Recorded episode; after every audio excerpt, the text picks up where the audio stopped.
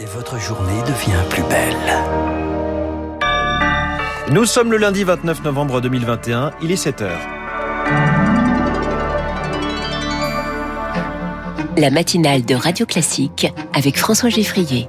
À la une, une main tendue mais ferme pour renouer le dialogue. Celle de Sébastien Lecornu, le ministre des Outre-mer, est arrivé en Guadeloupe hier soir. Il veut ouvrir le débat de l'autonomie de l'île. Le variant Omicron a-t-il mis un pied en France? Huit cas suspects sont en cours d'analyse. Dans ce contexte, la troisième dose semble plus que jamais nécessaire. Et puis le monde de la mode pleure Virgile Abloh, le directeur artistique des collections Hommes de la maison Vuitton est mort. Son portrait à la fin de ce journal. Le variant Omicron, l'inquiétude est naturelle mais prématurée, en tout cas du point de vue économique. Ce sera l'édito de François Vidal dans 10 minutes.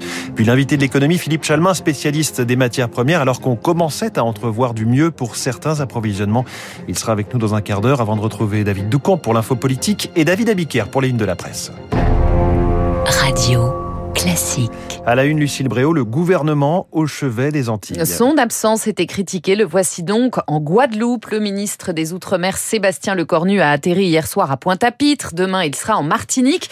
Je ne suis pas venu incarner un État faible, mais un État qui dialogue. Déclaration pour donner le ton après une semaine de violence. Sébastien Lecornu prêt à débattre, entre autres, de la question de l'autonomie de la Guadeloupe. Alors, comment est-ce perçu sur place? On voit cela avec Marc Tédé. Le ministre des Outre-mer, Sébastien Lecornu, a prévu de rencontrer aujourd'hui des élus locaux, des acteurs économiques, mais aussi et surtout des syndicats qui rejettent tout débat sur l'autonomie, comme Elie Domota, le porte-parole du collectif LKP. Il dénonce une tentative de diversion du gouvernement. Les propositions faites par M. Lecornu ne répondent nullement à nos préoccupations. Il y a une supercherie en cours pour ne pas répondre aux revendications des travailleurs et de la jeunesse guadeloupéenne. Par deux fois déjà, en 2003 et 2010, les Guadeloupéens ont refusé d'avancer vers plus d'autonomie.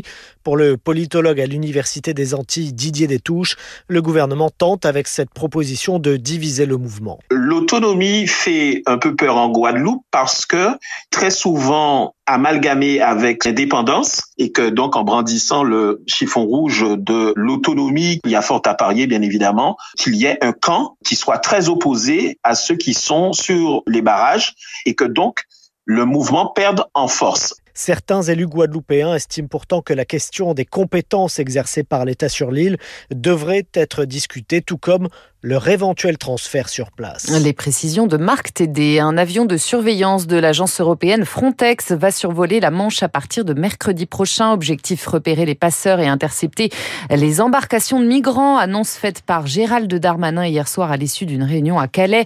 Le ministre de l'Intérieur prêt à travailler, je cite, avec nos amis britanniques. Il appelle la Grande-Bretagne à réduire l'attractivité de son territoire.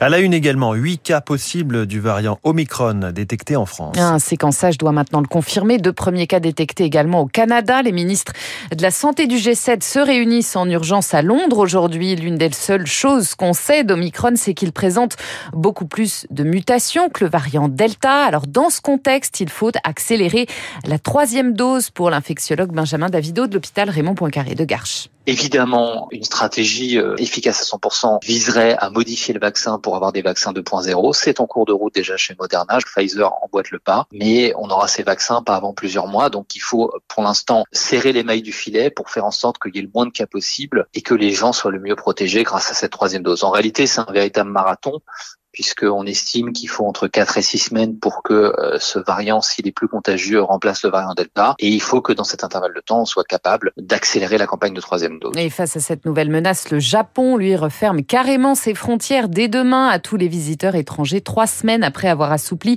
certaines restrictions pour les voyageurs d'affaires, les étudiants, entre autres. À l'école, le protocole sanitaire évolue également aujourd'hui. Fini les fermetures automatiques de classe au premier cas de Covid. Si un élève est positif, tous ses camarades devront être testés. Les élèves négatifs pourront revenir en classe. Par ailleurs, les élèves de 6e vont tous recevoir une boîte de 10 autotests. Ils sont incités à en faire deux par semaine. Pourquoi eux? Eh bien parce qu'ils ne peuvent pas être vaccinés. Pour Rodrigo Arenas, le coprésident de la FCPE, ces autotests sont une bonne chose. On l'écoute. Nous considérons que la place d'un enfant est euh, à l'école pour avoir les apprentissages et aussi pour être éduqué d'une certaine façon à pouvoir lutter contre la pandémie.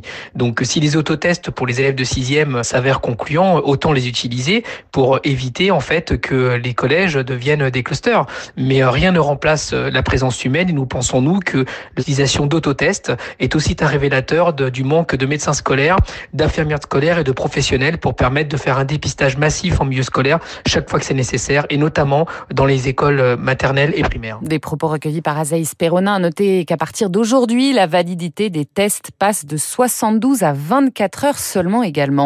Un policier en civil grièvement blessé à l'arme blanche hier à Paris. Il se trouvait dans un centre commercial, le centre Italie 2 dans le 13e arrondissement, hors service avec sa compagne quand il, a été pris à partie par un groupe de jeunes. Il a reçu deux coups de couteau à l'abdomen. Son pronostic vital n'est plus engagé ce matin.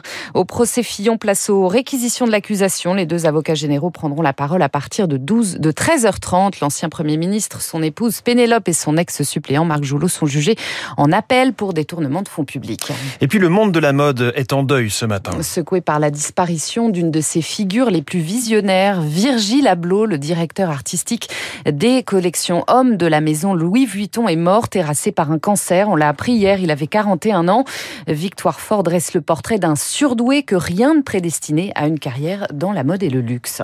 Imaginez dans les années 90 un ado né de parents émigrés du Ghana dans la banlieue de Chicago. Une planche de skate à la main et Nirvana dans le casque de son Walkman. Cet ado-là est devenu l'empereur du cool et du streetwear. Virgil Abloh interviewé par le New York Times. Quand j'étais étudiant en architecture, j'ai eu un prof qui considérait que je n'avais ni le pédigré, ni les idées, ni les capacités qui permettent d'avoir une grande carrière. Et en fait, recevoir un non, c'est parfait pour moi. Dès qu'on me dit non, je me surpasse. À 33 ans, il Off-White, son laboratoire. Des t-shirts, des grands sweats, des baskets haut de gamme. Tout ce que je fais, c'est pour le jeune garçon de 17 ans que j'étais, dit-il. Et tout ce qu'il fait est un succès. Ses défilés sont des événements avec DJ et chorégraphie. En 2018, il décroche l'un des postes les plus visés dans l'univers de la mode. Virgil Abloh est nommé directeur artistique des collections hommes de Louis Vuitton.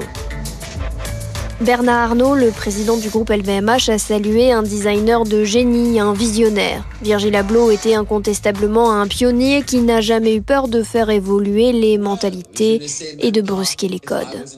L'hommage de Bernard Arnault, président du groupe LVMH, également propriétaire de Radio Classique. Merci Lucille Bréau, c'était votre journal de 7h. Prochain point complet sur l'actualité à 7h30 avec Charles Bonner. Dans un instant, l'essentiel de l'économie, l'édito de François Vidal des Échos et cette impérieuse nécessité de vacciner toute la planète. Le variant Omicron est là pour le rappeler.